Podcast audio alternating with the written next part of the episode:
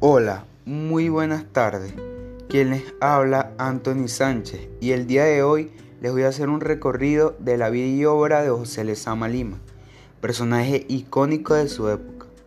Fue un poeta, novelista, cuentista, ensayista y pensador estético cubano. Nació en La Habana, Cuba el 19 de diciembre de 1910 y falleció el 9 de agosto de 1976. Su novela Paradiso, considerada una de las obras más emblemáticas para este escritor. Sus ensayos son imaginativos, poéticos y abiertos. Constituye una creación de textos y visiones, promotor de revista. En 1937 fundó la revista Vermont, de la cual hay tres números. Ese mismo año publicó su primera novela, Muerte de Narciso. Comenzó a trabajar como abogado, pero nunca dejando de lado la literatura. En 1939 creó otra revista llamada Spoila de Plata. Ya estaba siendo conocido. Y el 18 de mayo de 1943, la Sociedad Pro Arte Musical estaba estrenando en el auditorio el Ballet Forman basado en textos que él escribió. Viajó a México y a Jamaica y en esos años se dedicó a hacer lecturas y conferencias. En 1960 fue nombrado director del Departamento de Literatura y Publicaciones del Centro Nacional de Cultura. En 1961 asistió como delegado al primer Congreso de Escritores y Artistas Cubanos, donde fue nombrado el vicepresidente de Unión Nacional de Escritores y Artistas de Cuba. Comenzó a trabajar en el Centro Cubano de Investigaciones Literarias hasta 1965. Ganó el Premio Maldonado de Poesía de Madrid y el Premio Hispanoamericano a la Mejor Obra Traducida al Italiano.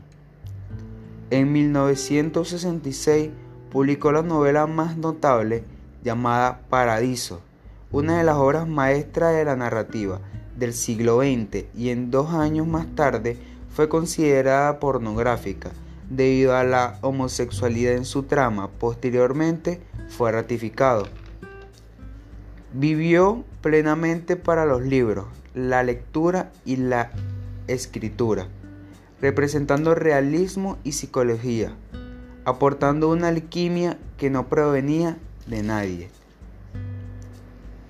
Quisiera compartir con ustedes un fragmento de Paradiso. Cito, mientras esperaba tu regreso, pensaba en tu padre y pensaba en ti. Rezaba el rosario y me decía, ¿qué le dirá a mi hijo cuando regrese de ese peligro? El paso de cada cuenta del rosario era el peso de una voluntad secreta que te acompañase a lo largo de la vida, que siguieses un punto, una palabra, que tuviese siempre una obsesión que te llevase siempre a buscar lo que se manifiesta y lo que se oculta. Una obsesión que nunca destruyese las cosas, que buscase en lo manifestado lo oculto y en lo secreto lo que asciende para que la luz configure. Eso es lo que siempre pido para ti. Y lo seguiré pidiendo mientras mis dedos recorran las cuentas de un rosario. Con sencillez yo le pedía esa palabra al Padre y al Espíritu Santo, a tu Padre muerto y al Espíritu vivo, pues ninguna madre cuando su hijo regresó del peligro debe decirle una palabra inferior. Óyeme lo que te voy a decir, no rehuses el peligro, pero intenta siempre lo más difícil. Hay el peligro que enfrentamos como una situación, hay también el peligro que intentan los enfermos. Ese es el peligro que nos engendra en ningún nacimiento en nosotros. El peligro sin epifanía. Pero cuando el hombre, a través de sus días, ha intentado lo más difícil, sabe que ha vivido en peligro, aunque su existencia haya sido silenciosa.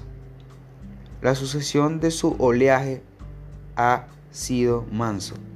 Sabe que ese día que le ha sido asignado para su transfigurencia verá no los peces dentro del fluir, tunejados en la movilidad, sino los peces en la canasta estelar de la eternidad. La muerte de tu padre pudo atolondrarme y destruirme, en el sentido de que me quedé sin respuesta para el resto de mi vida. Fin del fragmento. Espero que le haya gustado muchísimo el contenido de hoy. Esto fue un poco de la vida de José Lezama Lima. Mi nombre es Anthony Sánchez y que tengan un bonito día.